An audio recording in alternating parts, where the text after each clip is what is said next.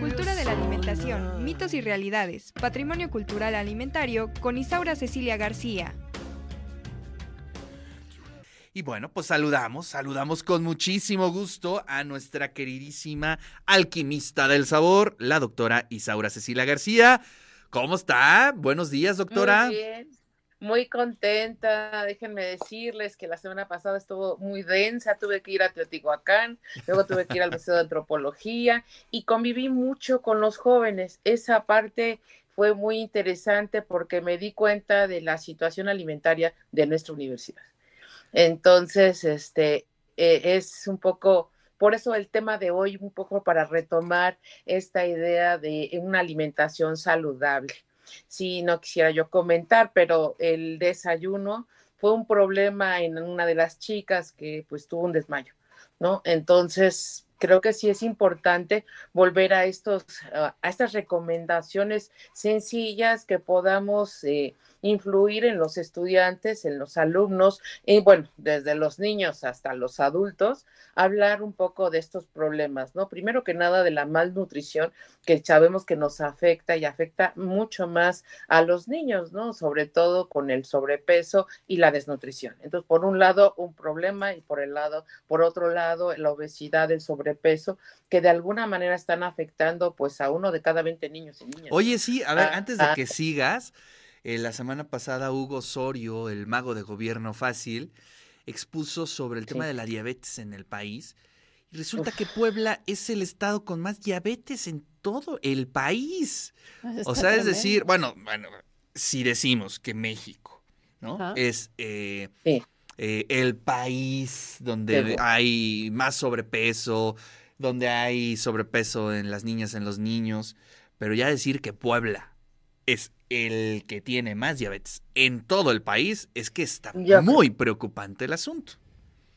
Es verdaderamente preocupante. El 75% de nuestra población tiene diabetes. Y muchos no lo saben, que es lo peor, ¿no? No lo sabe. Mucha de esta no lo sabe. Y a lo mejor es el problema de cómo hemos cocinado los últimos 300 años o los últimos 150 para que no sea tan fuerte el, trago, ¿no? Pero eh, realmente la situación alimentaria es muy compleja. No tenemos hábitos alimentarios, cocinamos dulce y salado con grasa, cocinamos, este, no consumimos mucha agua, tenemos problemas de que no nos gusta mucho el ejercicio, decíamos hace rato, ¿no? Ir a caminar o andar en bicicleta, eso que decían hace un, en, la mañana, ¿no? Pero bueno, de alguna manera. ya, pues, nos lanzó la pedrada, ya nos lanzó la pedrada la doctora Isaura, ¿eh? No, no, no, no, Como que no queriendo.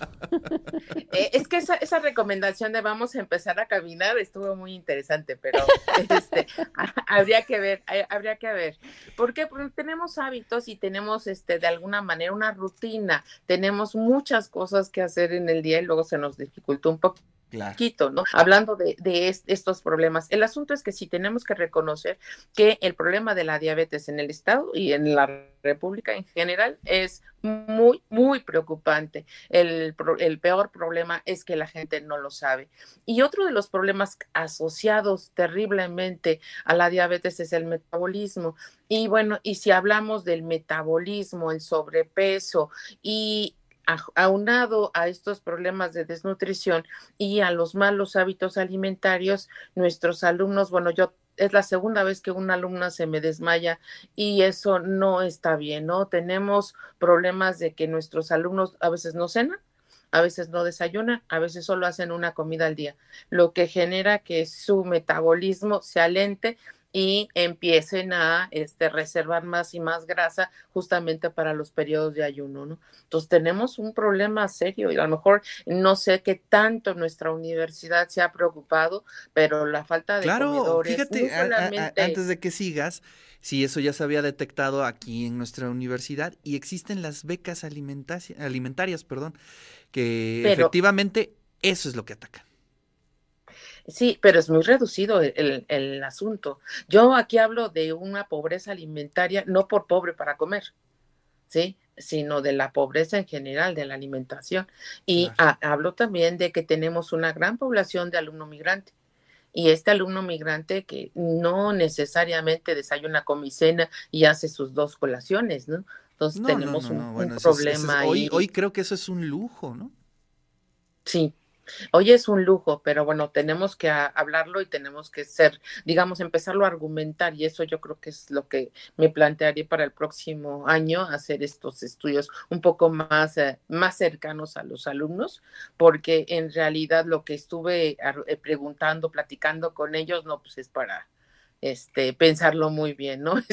Estamos, digo, no para morirse, pero es la situación con la falta de alimento es muy fuerte, ¿no? Hay muchos alumnos que hacen mucho ejercicio, le meten a, a una cierta de polvos y, pero no desayunan, comen, ¿no? Entonces, qué es lo que está sucediendo realmente con la alimentación en, nuestros, en nuestros chavos, en nuestra universidad y en Puebla, ¿no? Entonces ahí, ahí es donde me parece que el problema está muy, muy intenso y que podríamos hacer algunas cosas, recomendaciones muy levecitas para que los alumnos y en general la población puedan mejorar eh, su salud alimentaria, ¿no? Primero que nada, por favor, desayunar, ¿no? Esa, es el, el Aquí yo estoy viendo a la doctora doctora ñaca ñaca, que no, que no acostumbra a desayunar, ¿eh? No, sí. Y desayunas, bueno, ¿y qué no desayuno antes de venir acá, pero más tarde van a ver, van a ver. No, ese es el problema. ¿Y de cuántas horas es el ayuno? ¿A qué hora cenaste? Entonces, este, es, ese es el punto, ¿no? Los ayunos no deben de ser tan prolongados porque, bueno, ustedes saben que nosotros producimos una serie de bacterias, bueno, tenemos millones de bacterias esos millones de bacterias y, están funcionando en nuestro cuerpo y en la, en la biótica de, nuestra, de, nuestro consumo de alimentos.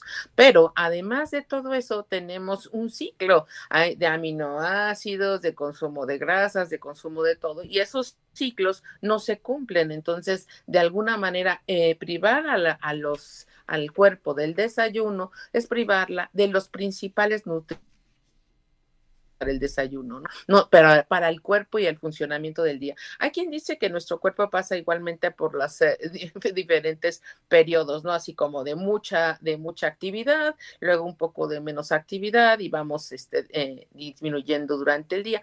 A lo mejor ahí es donde vamos a hacer algunas recomendaciones que tal vez les vayan a gustar, ¿no? Primero que nada, no saltarse las comidas porque justamente eso conduce a que nos atraquemos de comida después.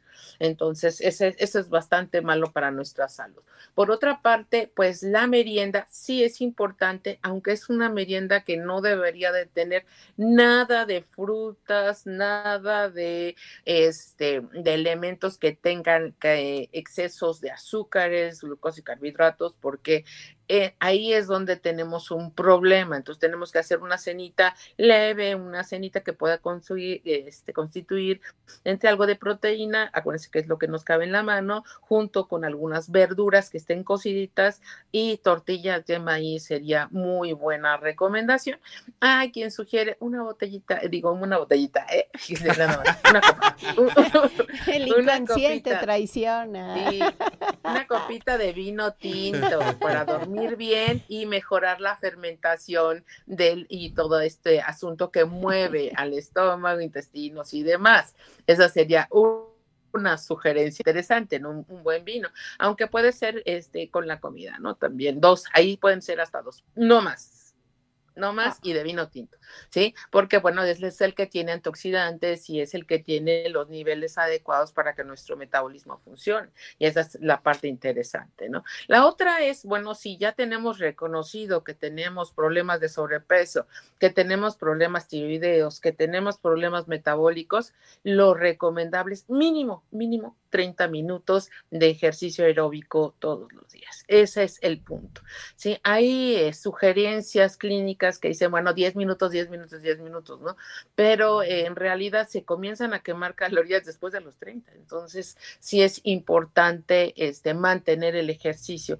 La otra es mantener un poquito la toma de agua, ¿no? Entonces, iniciar con agua es muy bueno, con poquita agua tibia, no tan caliente, no tan, tan fría, pero también hay recomendaciones ahorita que es, han estado como funcionando bien de recomendar este agua con un limón, sin embargo, no a todas las personas les cae, ¿no? Entonces, si en tu metabolismo cae bien, porque justamente el ácido cítrico, el ácido que este, lleva nuestro cuerpo para deshacer los alimentos, es eh, verdaderamente potente, primero que nada, pero si no lo alimentamos, hace falta, ¿no? Entonces, ten, este, un limoncito con agüita caliente, por la mañana caerá bastante bien. Sobre todo tomar entre 6 y 8 vasos, ¿no?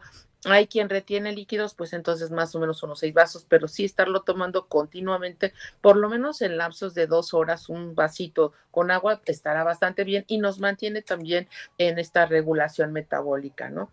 Y pues la otra es esta, esto de consumir por lo menos cinco porciones de frutas, verduras y demás. Sin embargo, eh, las verduras crudas, las frutas con alta fructosa por la tarde, pues eh, no son muy recomendables porque se van a convertir en, este, en grasa, ¿no? Entonces ahí es donde tenemos un problema del, funcionamiento de nuestro cuerpo, ¿no?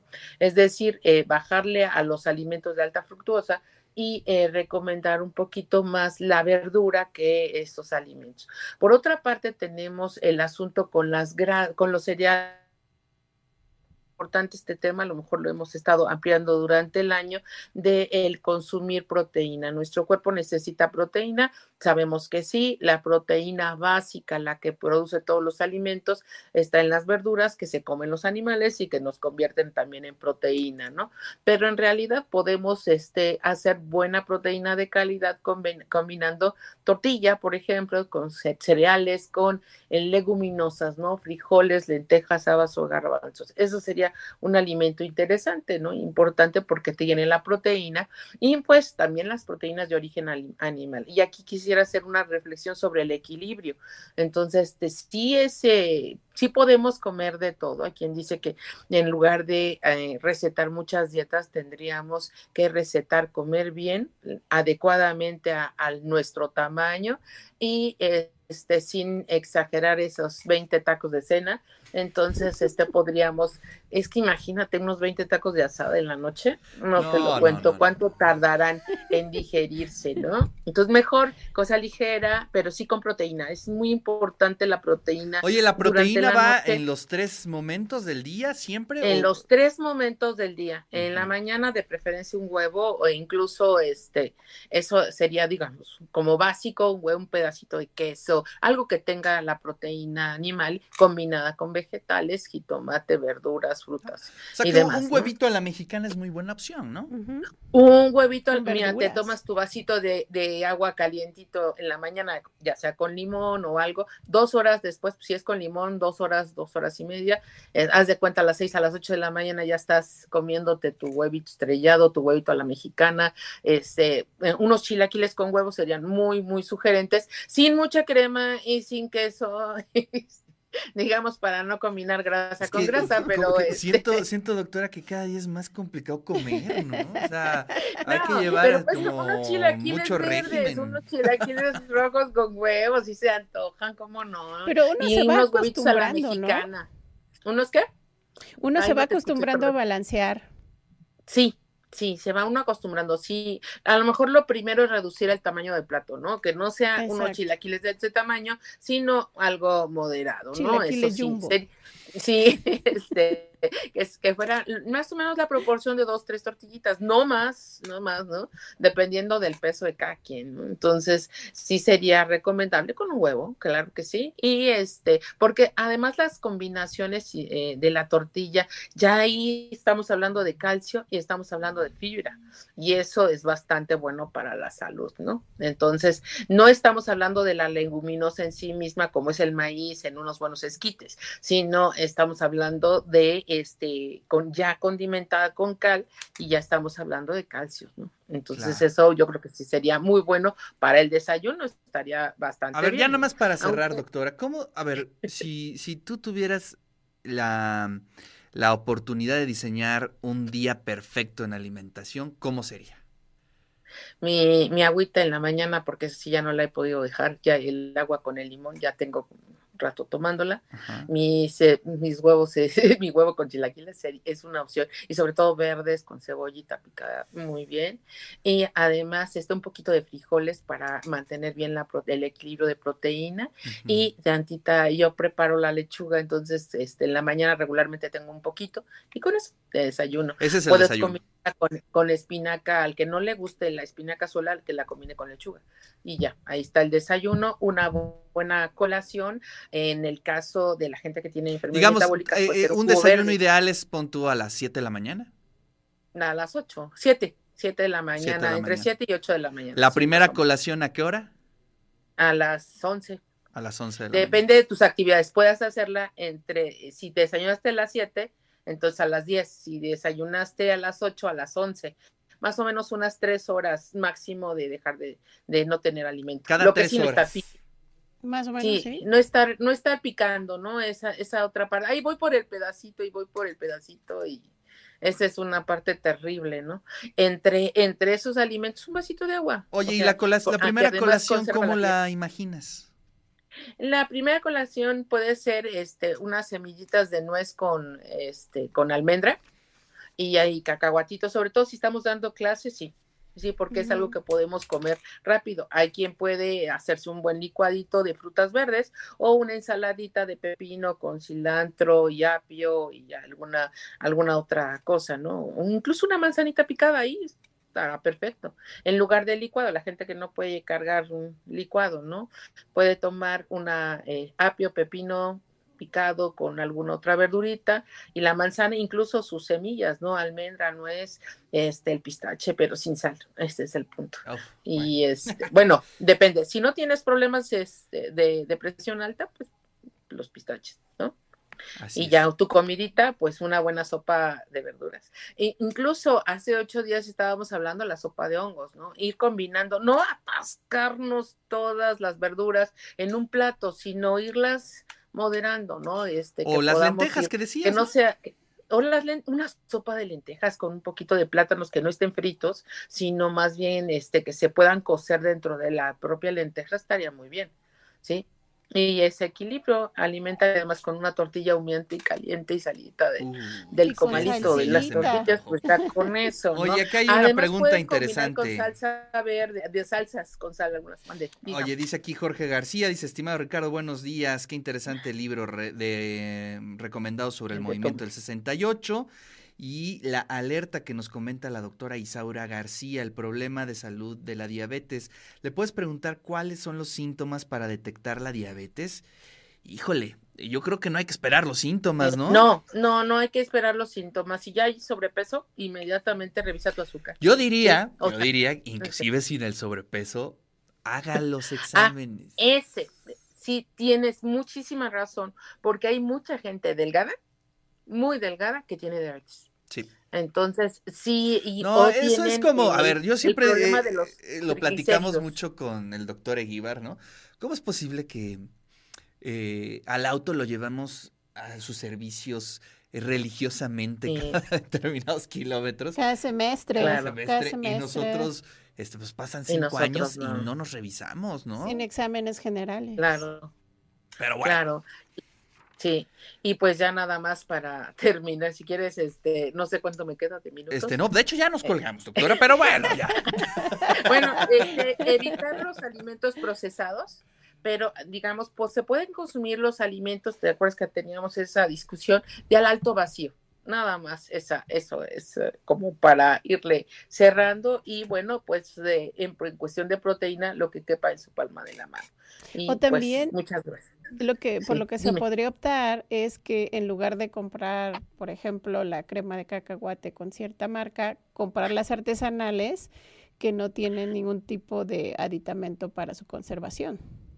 Claro, eh, entre los alimentos entre más frescos mejor y si son alimentos que vengan ya este, envasados, que sean envasados al alto vacío, ¿no? Y que no tengan las cantidades de conservadores este, que tienen y edulcorantes que también tienen, ¿no? los edulcorantes muchas veces también afectan al sistema metabólico.